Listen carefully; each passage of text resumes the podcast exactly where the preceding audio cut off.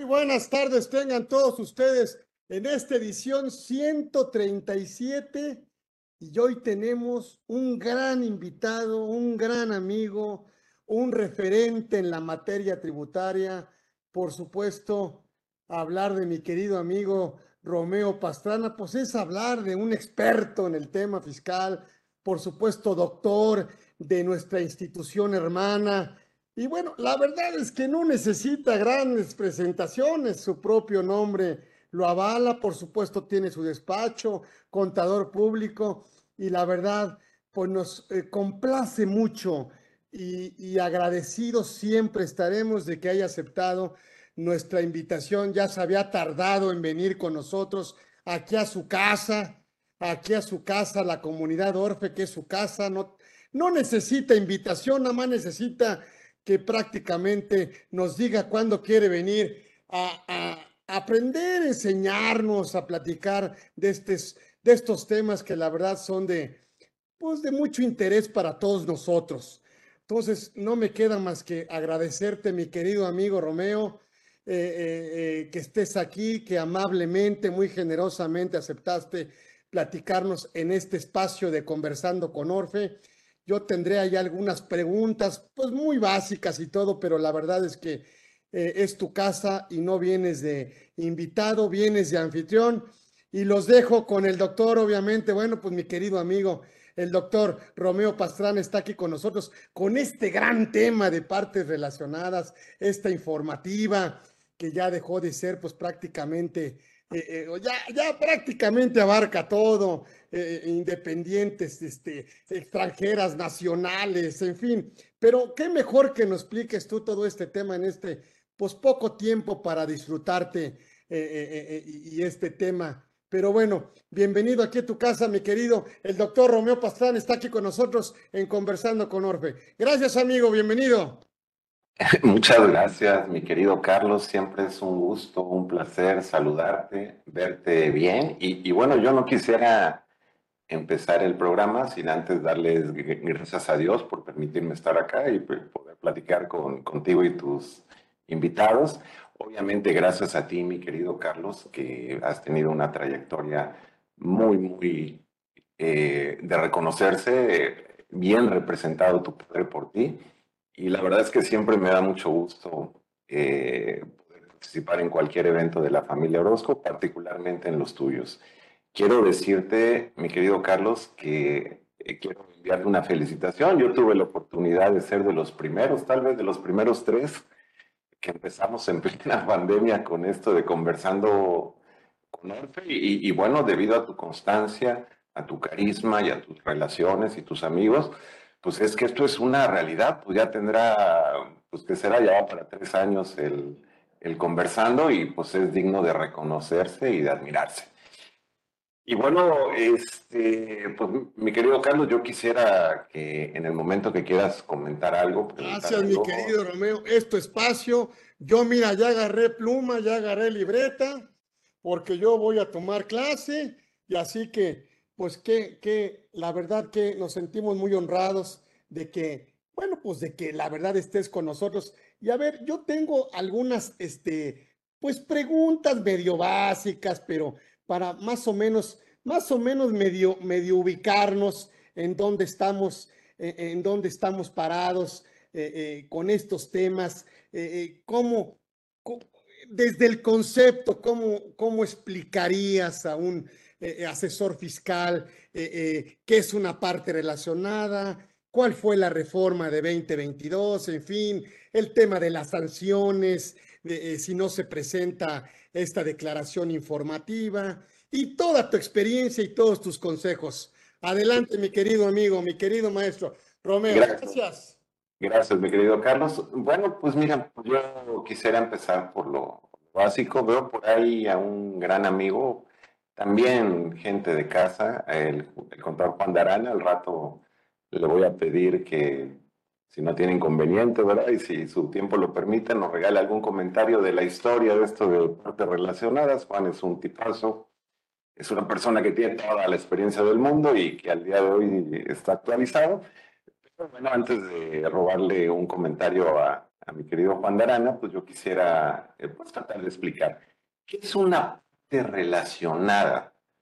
Porque la ley trae una definición, hay dos artículos para quien quiera ahí este, tenerlos presentes.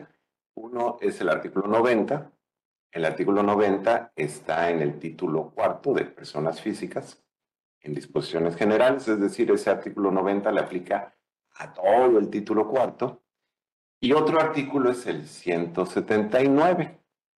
Eso es empresas multinacionales, pero bueno, también es de aplicación general porque se refiere en diferentes mm, leyes de la materia.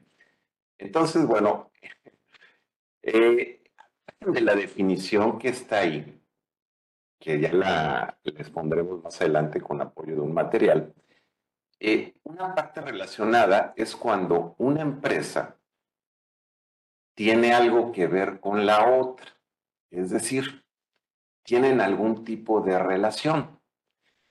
¿Qué relación? Pues bueno, pues puede ser de diferentes formas.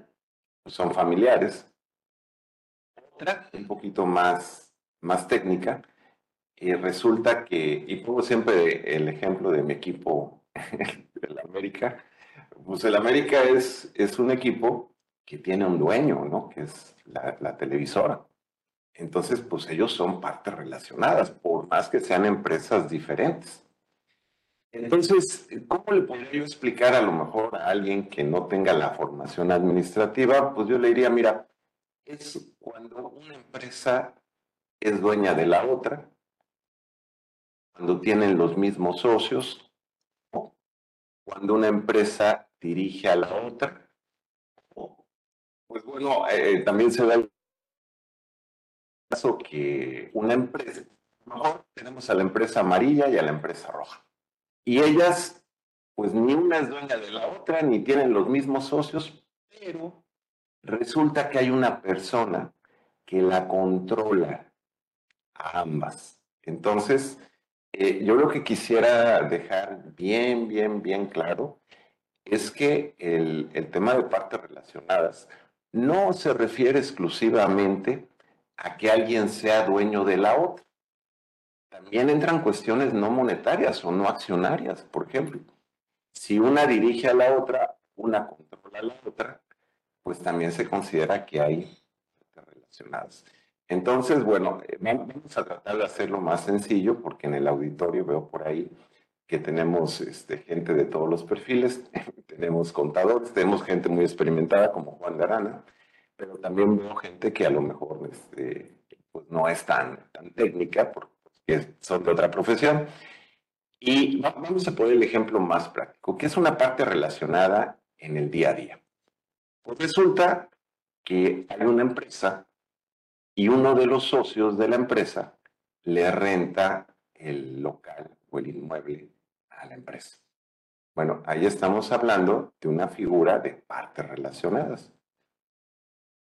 Resulta que hay una empresa que le presta servicios a la otra y tiene los mismos socios. Bueno, pues ahí también estamos hablando de partes relacionadas, este, pues en el caso de temas familiares, pues podríamos, este, en el supuesto de que el marido le venda productos al negocio de la mujer o viceversa. Incluso, Carlos, hay quien dice que si tú tienes un solo cliente, y, me viene a la mente ahorita un caso de un, de conocido, que pues, tiene una empresa próspera pero prácticamente tiene un solo cliente, es una cadena de, tiendas a nivel nacional muy conocida, que, es parte de la vida de muchos. Entonces, este, pues esta persona solo le vende a ellos. Entonces, este, pues hay quien dice que ahí se considera parte relacionada, porque tiene el control de esta empresa, pues ya que le cuestiona precios, le cuestiona tiempos de entrega, de alguna manera ejerce algún tipo de control sobre esta empresa. Entonces, la verdad que es un concepto muy, muy amplio. Y bueno, eh, yo recuerdo, este, pues cuando estaba yo, soy más grande que tú, Carlitos, pero pues yo me acuerdo cuando pues yo salí de la carrera, pues esto de partes relacionadas, pues como que yo salí en el 91, pues como que no sonaba. Y ya después por ahí me, tocó ya a finales de los 90 escuchar a, tu señor padre, al cual le tengo mucho cariño, al igual que a ti y a toda tu familia, a tus hermanas, a tu madre. Este, hablar de ese tema, ¿no? Y en alguna oportunidad platicando con un alto funcionario del SAT, Rubén Aguirre, pues nos dijo en una junta pequeña, ¿no? Dicen, miren, no se preocupen. Estoy hablando del 2000, ¿no? 2002, por ahí, 2003. No se preocupen, esto solo aplica al extranjero. Es decir, a nosotros no nos preocupa, y, estoy hablando de aquella época, que la empresa mexicana A le, venda a la empresa mexicana B. Eso no nos, no nos preocupa las relacionadas. Sí, sí, el mercado, porque eso siempre ha estado en la ley, en el artículo 27. ¿no?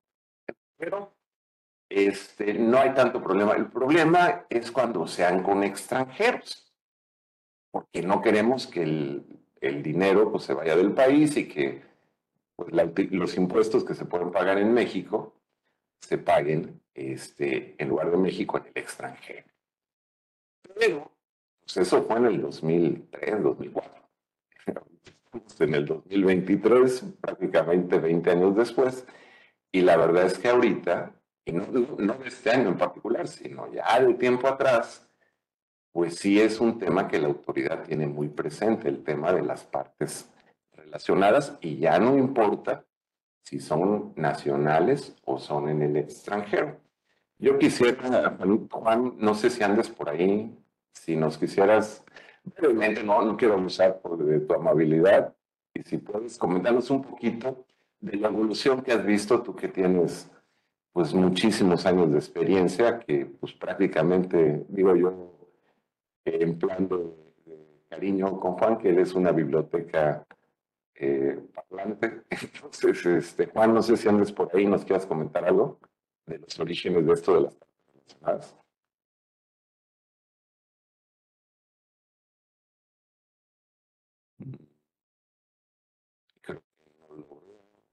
Dice que tiene el micrófono apagado. ¿Podemos ayudarlo, Hugo? Juan Antonio, desde acá.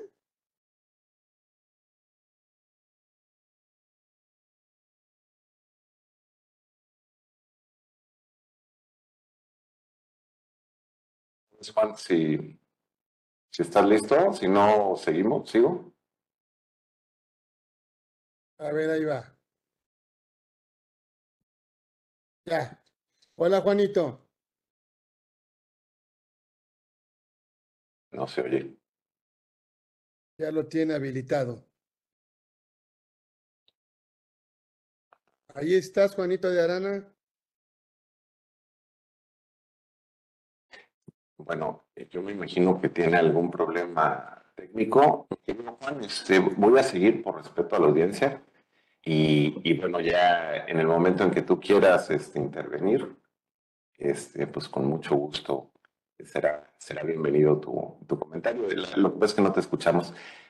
Entonces, volviendo al tema, mi querido Carlos, este, esto de las partes relacionadas eh, es un tema, insisto, es bastante, bastante amplio. Y, y aquí el tema no, gente que me pregunta, oye, ¿es, e, es que es un problema tener partes relacionadas? No, no es ningún problema tener partes relacionadas.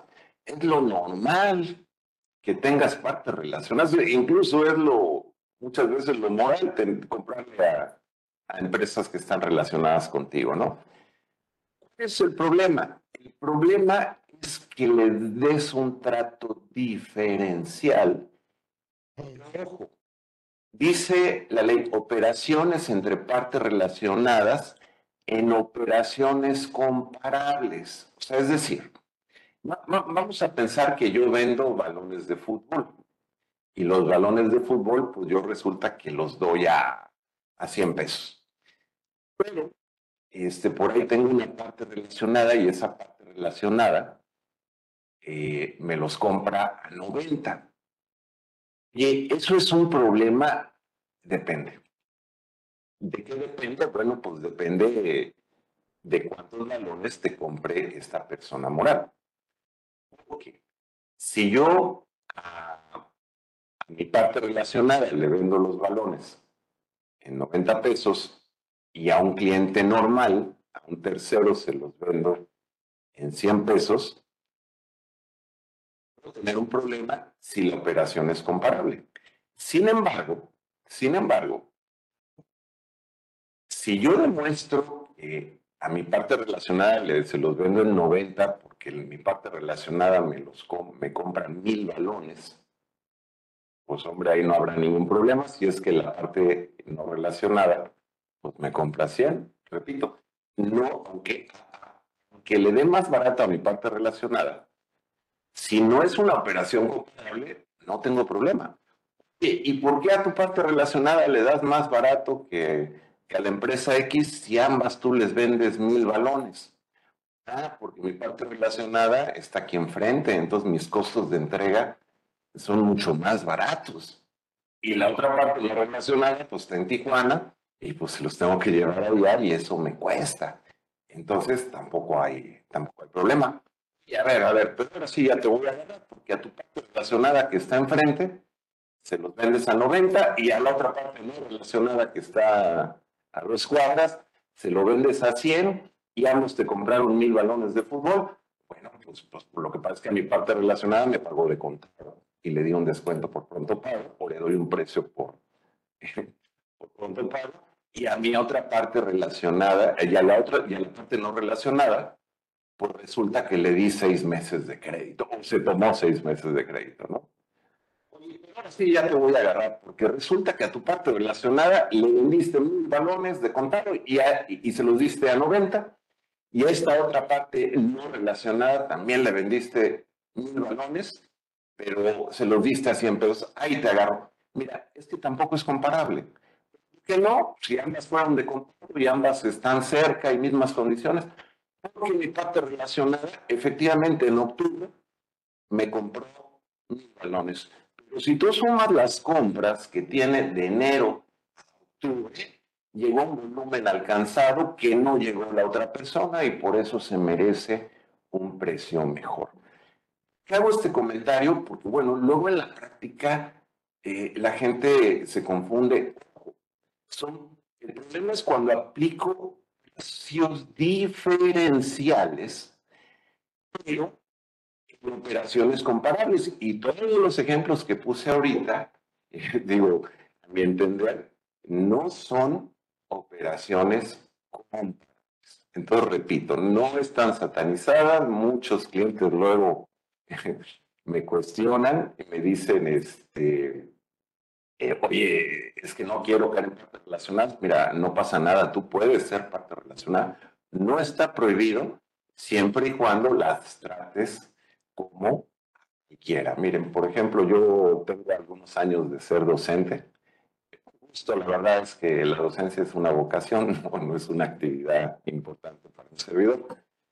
Pero este, no he tenido el gusto de darle clases a un hijo, pero sí le he dado clases a hijos de amigos.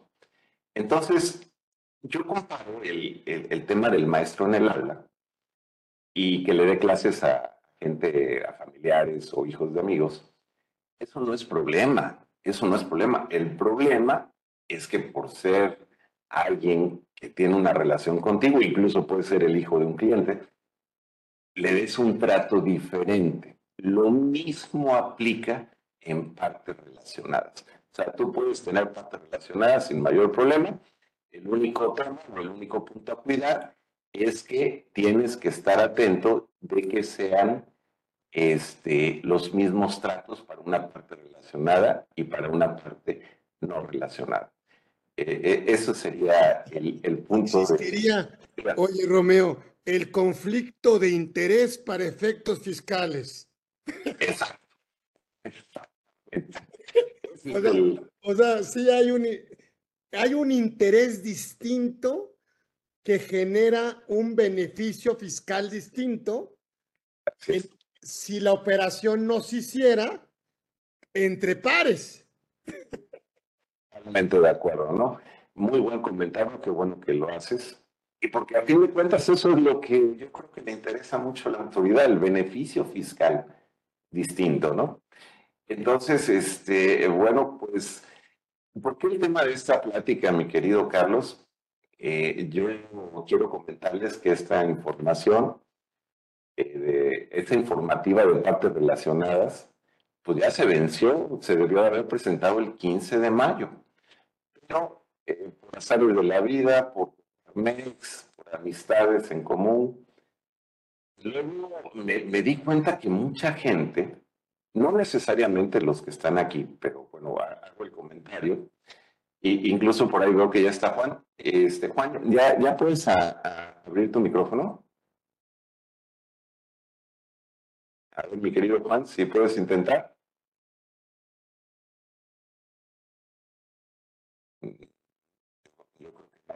Bueno, ahí, si lo puedes abrir en cualquier momento me interrumpes. ¿eh? Entonces yo, lo que me di cuenta, mi querido Carlos, es de que hay mucha gente, fíjate, hay un bloque de gente que no tiene ni idea que existe esta obligación. Antes, antes me refiero del, 2021 para atrás, pues resulta que solamente se presentaba con el extranjero. A partir de la reforma del 2021 para entrar en 2022, pues ya te lo abren para nacionales y extranjeros. Entonces hay, hay gente que no sabe. Muchas veces nos vamos con la pinta cuando tenemos reformas fiscales este, que nos vamos con lo más llamativo, que la retención, que la no deducibilidad.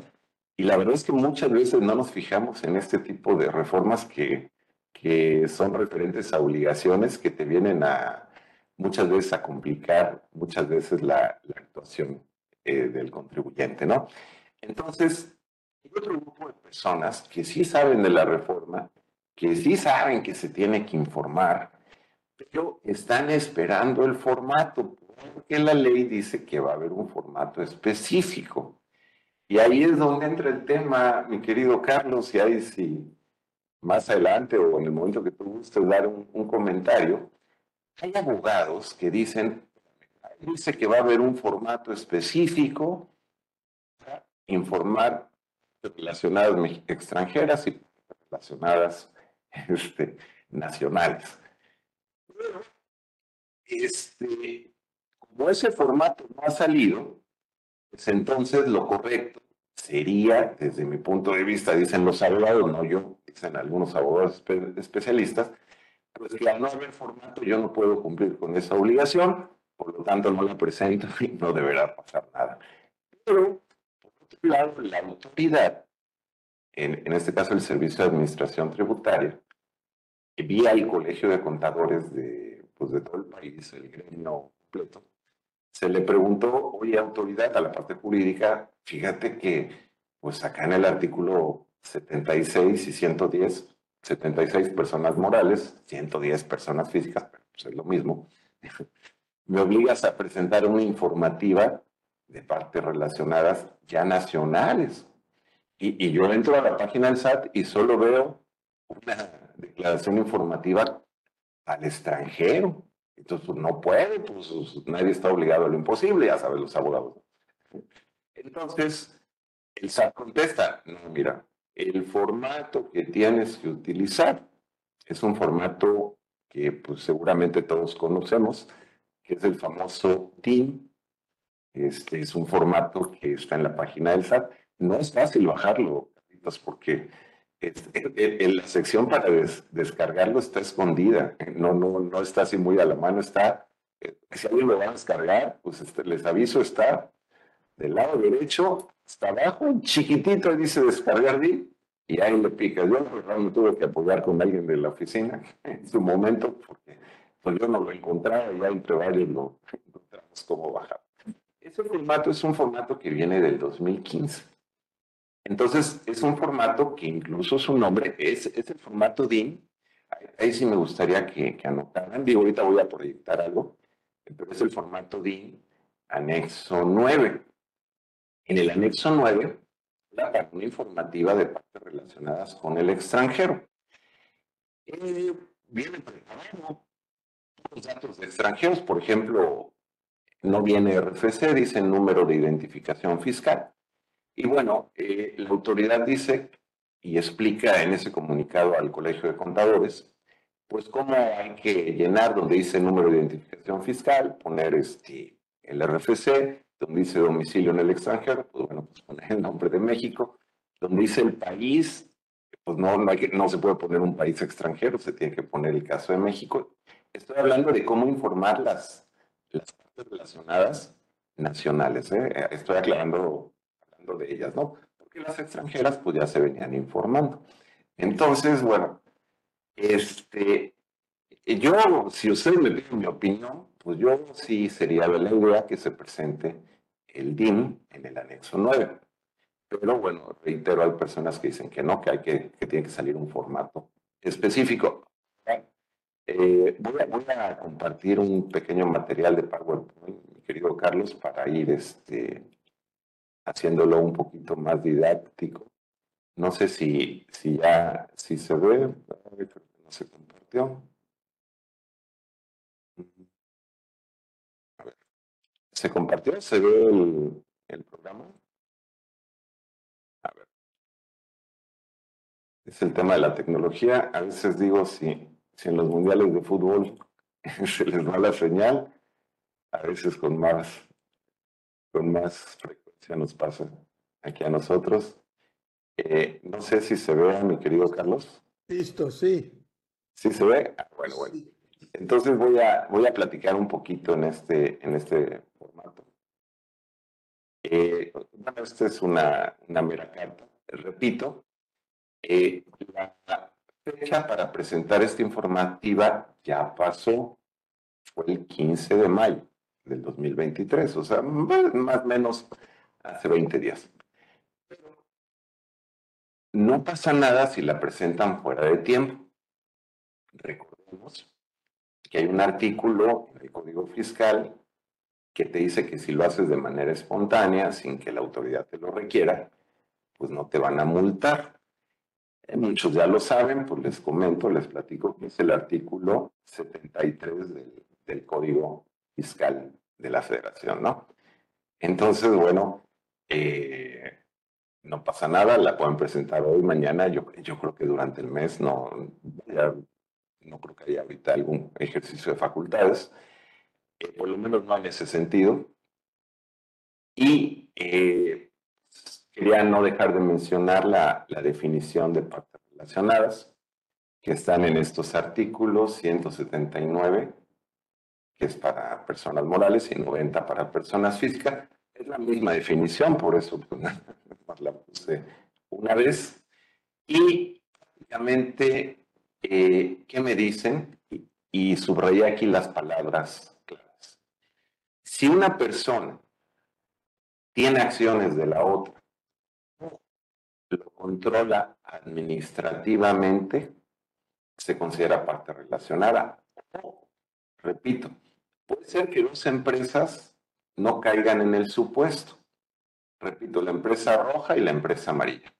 Pero si hay una empresa que es la azul y esa azul controla la roja y a la amarilla, automáticamente la roja y la amarilla, aunque a pesar de no caer en el supuesto, pues ya se considera este, partes relacionadas y sobre todo cuando se trata de operaciones en, con, con empresas de regímenes fiscales preferentes, Ahí sí se presume que independientemente del monto, se considera que son partes relacionadas.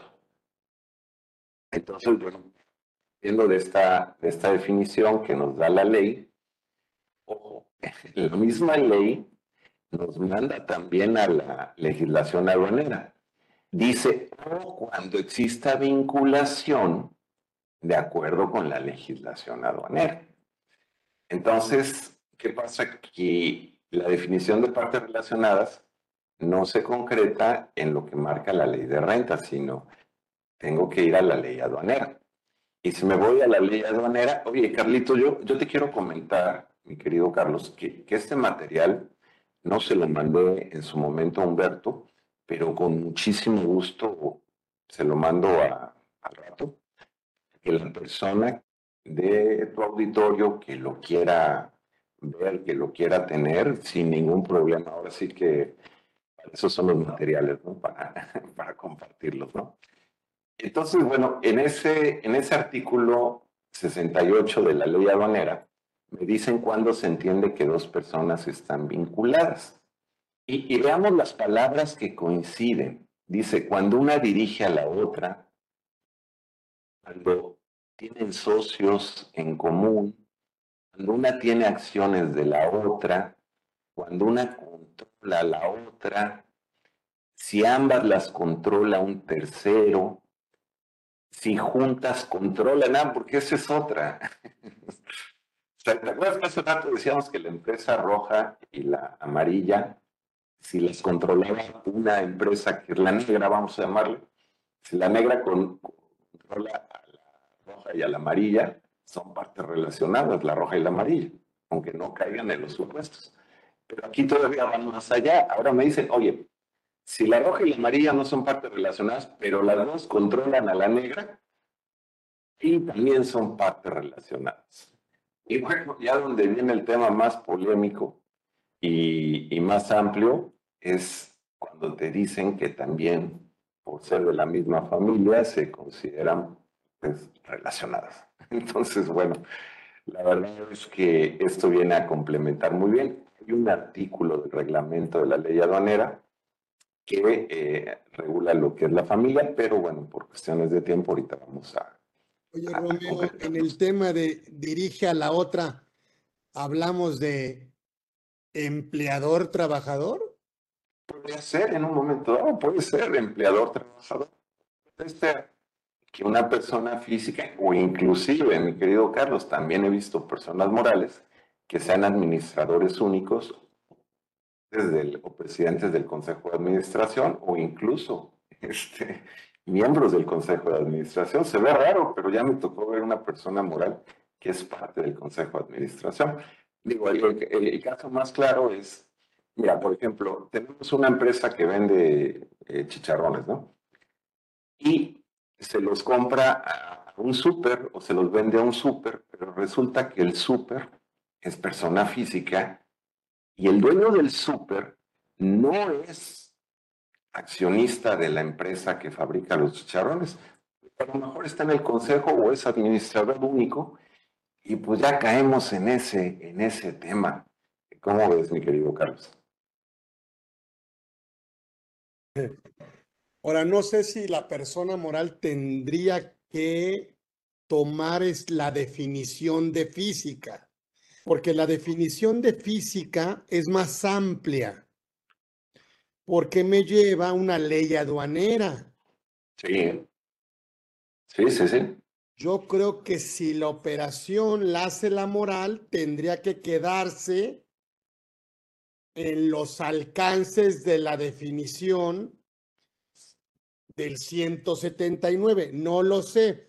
O tendríamos que irnos a los alcances de la definición del 90 y ahí se amplía a la definición o un complemento definitorio de partes relacionadas de acuerdo a la ley aduanera y su reglamento. Sí, mira, déjame te confirmo, pero según, según yo recuerdo, aquí, aquí tenemos la ley siempre a la mano, el 179 también te refiere a, ¿cómo se llama?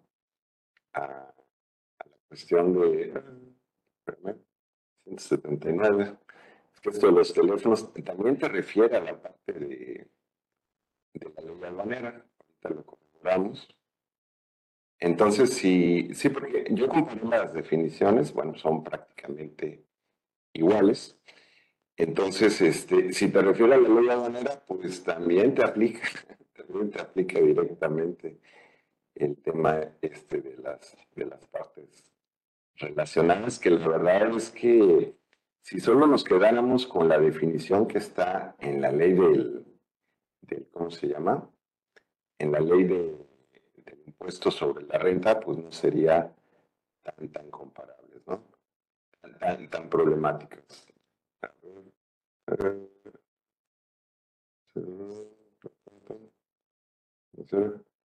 Sí, ¿no?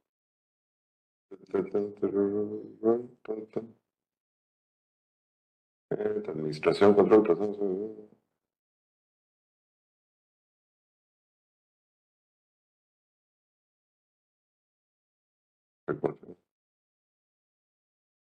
Sí, fíjate que no, no menciona la, no menciona, tienes toda la razón, no menciona el artículo 179, la correlación con, la ley albanera. Este, como en las personas morales, ya, ya me acordé, porque la confusión, como en las personas morales. El maestro Atera, Luis Eduardo, dice, no, bueno, que eh, sí, que es, la aduanera aplica solo para físicas, o sea, se va a ese alcance. Eh, bueno, lo que pasa es que sí, pero, por ejemplo, lo, que pasa es que muchas veces las físicas se, como, ¿cómo se llama? Se, de alguna manera forman parte a veces de los consejos de administración y este, operan con personas morales, ¿no? Entonces, bueno, es, cuestión de criterio desde mi muy particular punto de vista y respetando el criterio de, pues, cualquier profesional, pienso yo que esto de la cuestión aduanera, incluso dicho por autoridades fiscales, pues también tiene una repercusión en, en ¿cómo se llama?, en personas morales. El tema fue sobre todo que, que entró el tema del reciclo, este, para personas morales, bueno, pues de alguna u otra manera este, influía mucho el tema de relacionadas, pero bueno, siempre es bueno eh, tener una opinión, porque de alguna manera pues nunca sabemos con qué criterio te puede llegar la, autoridad, mi querido Carlos. Entonces, eh, bueno, aquí me permití poner la, ¿cómo se llama? La, la comparación de la reforma, cómo estaba la ley en 2021 y cómo está la ley en 2022. Pues resulta que en 2022 ya le agregaron los contribuyentes de los títulos 2 y 4 de esta ley. 2 y 4 de esta ley. Es decir, ya meten al título 4 dentro de las obligaciones del artículo 179 y probablemente por ahí venga el criterio de la autoridad de jalar el, artículo 90. ¿no? Eh, también, por otro lado, en, en ese mismo artículo 76 que este ya es de personas morales, obligaciones. Antes, este artículo decía que solamente informaban los residentes en el extranjero, relacionadas con residentes en el extranjero. Y si vemos el formato DIN en el anexo 9, pues bueno, eh, definitivamente este, es un formato pensado para residentes en el extranjero. ¿Cuál es el detalle a partir del 2022? Bueno, pues que a partir del 2022 pues ya no hacen esta, esta distinción, ¿no? Entonces, pues exclusivamente dice el, el artículo 76 que es parte relacionada, ¿no? Entonces, al decir partes relacionadas, pues se refiere prácticamente a, a ambas, ¿no? Realizadas en México y las realizadas en el extranjero.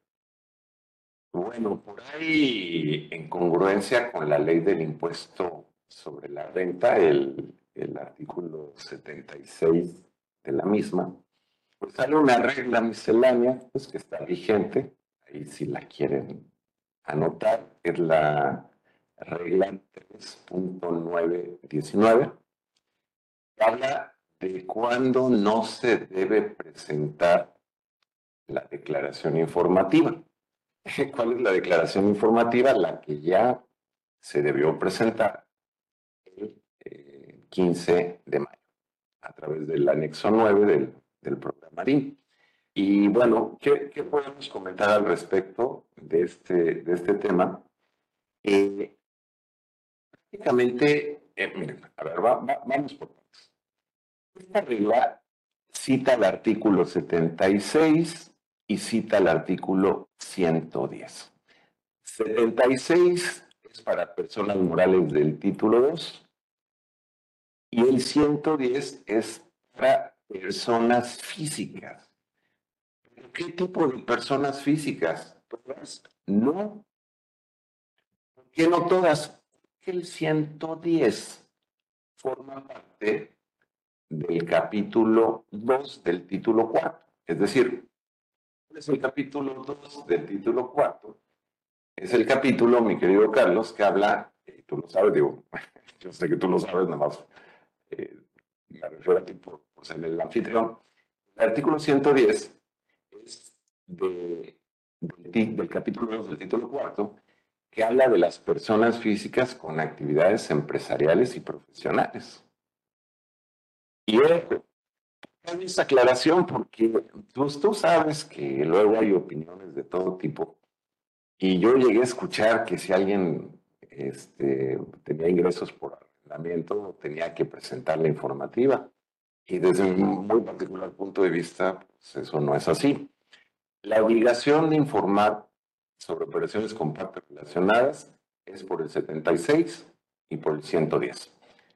Y es obligación de personas morales del título 2 y otra es obligación de personas físicas del capítulo segundo del título 4.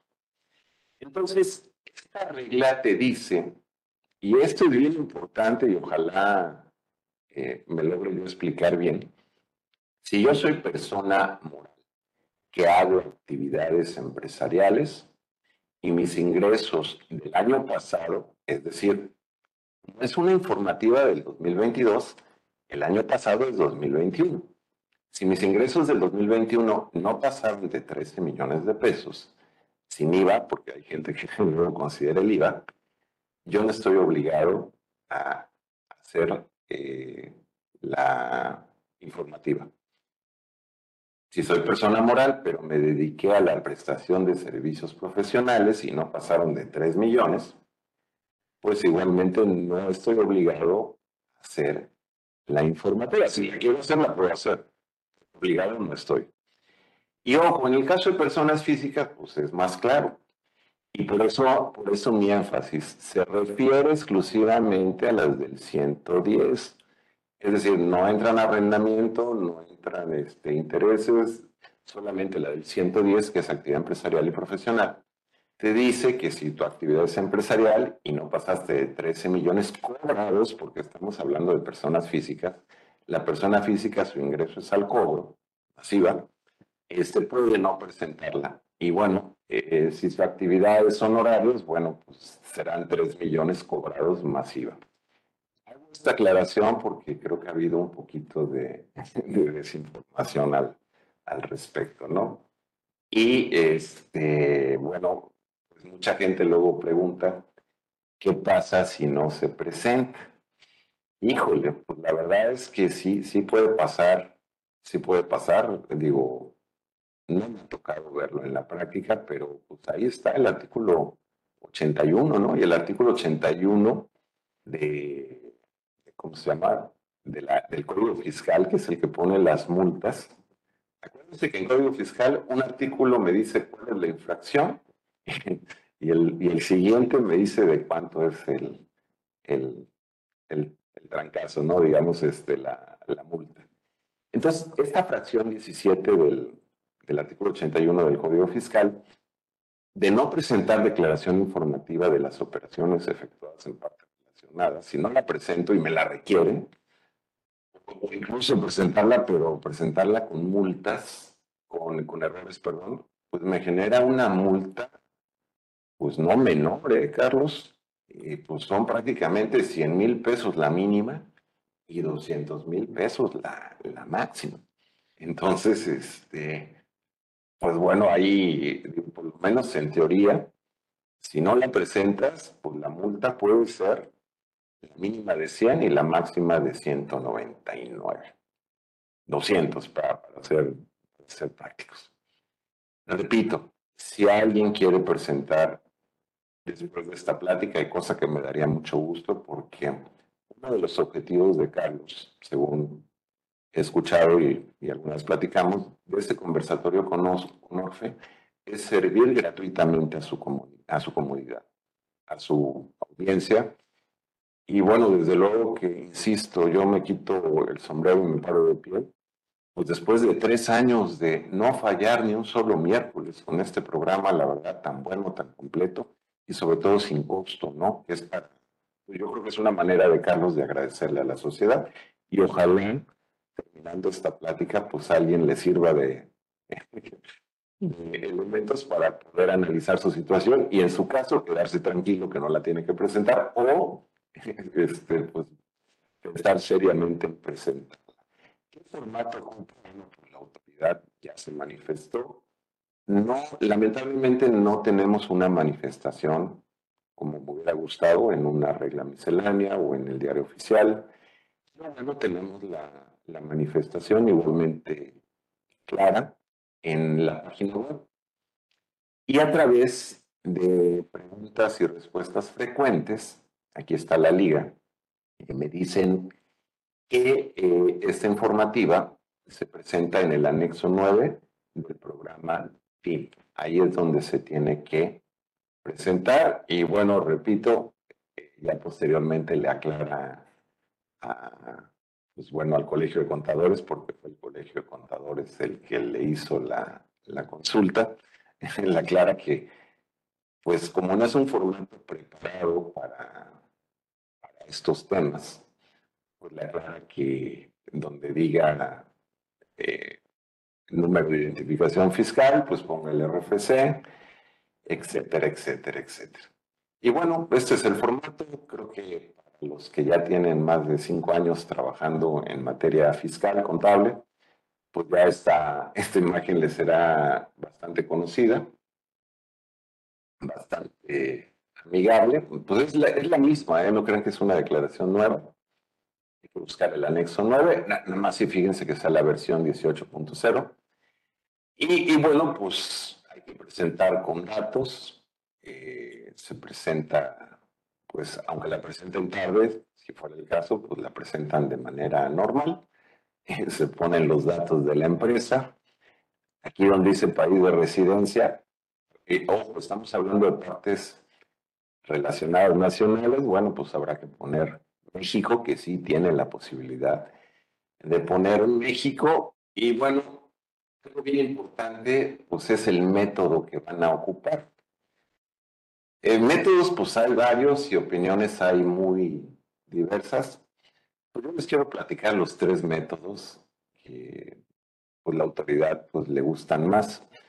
Eh, en mi experiencia, el método que sugiere la autoridad siempre es el método de precios comparables, es decir, comparar un precio con otro.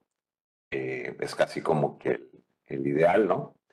otro método, voy a decir los principales tres, que es, el método transaccional, que ese método pues parte de la utilidad bruta, es decir, eh, miden márgenes de utilidad bruta, y hay un tercer método que es el método, hay más, eh, pero estoy diciendo los principales, el método de la utilidad operativa. Y este, pues muchas veces viene a ayudar al contribuyente porque el método de la utilidad operativa, de alguna o de otra manera, pues, lo que hace es, este, pues como te diré, mi querido Carlos, eh, soportar que es que tú estás dando un precio diferente en base a tus costos y gastos de operación. Es decir, puede ser que tus costos y gastos de operación sean menores que los de otra empresa que, que se dedica a lo mismo, o sean mayores, y por eso es que puedes justificar por qué das un precio mayor. Eh, bueno, como en casi todos los formatos, pues hay que poner montos. En operaciones en el extranjero, esto no aplica en operaciones nacionales, pues hay que poner el, el porcentaje de retención. Y, y, bueno, me voy a ir a la parte final del contrato. Reitero, mi querido Carlos, este, este material está eh, disponible para todos ustedes sin ningún problema. Eh, esta es una pregunta bien importante. Dice, indique si usted cuenta con el, ¿cómo se llama? Con el estudio de precios de transferencia. Bueno, eh, quiero recordarles que la informativa es importante, pero pues yo creo que más importante que la informativa, pues debe ser tener el, estudio de precios de transferencia, ¿no? Entonces, bueno, más o menos, mi querido Carlos, ese es, este, esos son mis comentarios al, al, respecto. No sé si Juan ya, ya, ya está, Juan. Quería comentarte que es obligatorio aplicar el primer método. Así es. Eh, y si no aplico el primer método, tendría que justificar cuál método aplicaría, pero ya no habría ese orden, ¿no? Ya podría justificarlo. O sea, pero siempre y cuando yo justifique por qué no puedo aplicar el método obligatorio, que es el uno.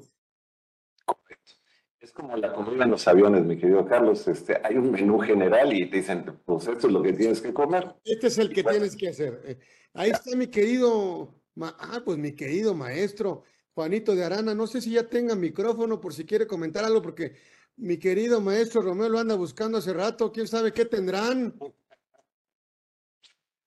Nada más quería redondear ¿Qué tendrán? de, los, aviones. Este, mira, por ejemplo, cuando estás en un avión, un ¿no? Una comida general y ese vendría siendo el método de precio comparable. pero, ya se ve, a lo mejor ya ahorita ya se oye también, porque ya se ve su. Eres otra religión, o estás a dieta, o no puedes comer gluten, este, te dan un menú especial, más o menos así pasa. O sea, como bien dices tú, el método obligatorio es el método de precio comparable y ya si no te aplica por la razón que sea, pues ya te vas sin orden a los demás métodos. Ahora sí, no sé si, si estoy listo. A ver, ¿ya lo puede quitar Hugo? Sí, ¿no?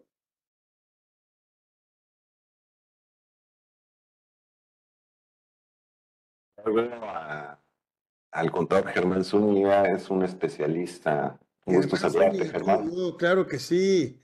Hola, mi querido Germán. Claro que sí.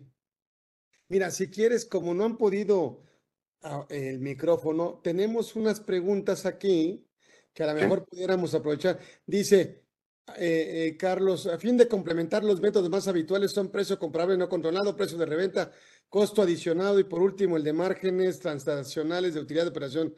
Bueno, ok, sí, de acuerdo el, el, el, dice, estoy de acuerdo con Luis Eduardo, solo aplica a personas físicas para determinar la parte relacionada.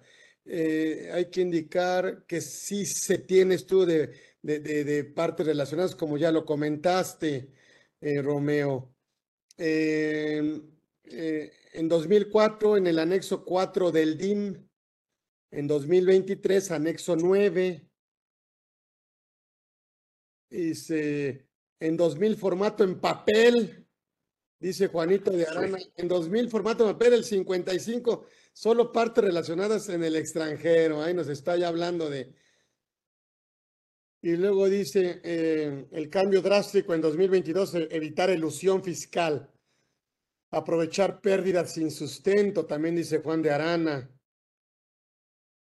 Este, ok, eh, sí, eh, la informativa solo aplica en personas físicas al título 2, pero en todos los demás artículos es necesario tener la documentación. Sí, ya lo comentó mi querido maestro Romeo. Ah, ¿el monto de 13 millones es solo para partes relacionadas nacionales o incluye del extranjero? Pues la, regla no distingue, entonces cuando la regla no distingue, pues uno no tiene que distinguir, así que se aplica en ambos casos. En ambos casos, dice, correcto, como dice mi querido Germán. Bueno, pues ahí andamos ahí. Ay, caray, me quedo siempre picado. Bueno, sin albur, mi querido Romeo. Picado de, de cultura, picado de conocimiento.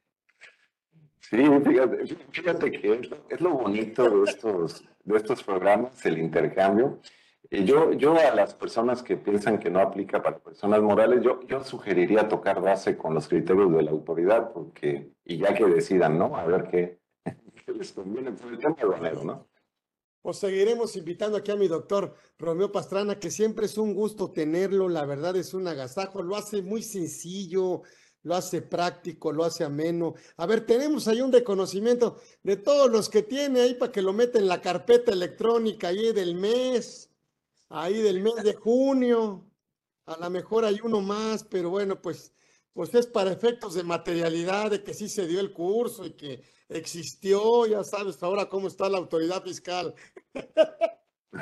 Sí, sí. Están, están simulando conversatorios. No, no está. Ahí está la evidencia. y aparte tenemos más de 100 testigos por ahí. Exacto, ahí está la evidencia, aquí está el programa grabado, lo vamos a subir, tenemos la asistencia, tenemos el reconocimiento, tenemos el material, pero lo más importante es que tenemos a nuestro invitado experto en el tema y, y amigo y por supuesto, obviamente, no viene de invitado, viene de anfitrión porque esta es su casa. Así que te agradezco mucho, mi querido Romeo. Tuvimos aquí al doctor Romeo Pastrana, siempre un agasajo y nos vemos siempre, nos vamos siempre agradecidos y esperando verlos el próximo miércoles. Próximo miércoles, ya saben, a la misma hora, como decían antes, bueno, pues de una a dos, siempre estaremos aquí con ustedes. Hoy tuvimos un gran programa. Gracias, doctor. Gracias, Romeo. Gracias a todos. Gracias. Gracias a ti, ¿eh? Un gusto.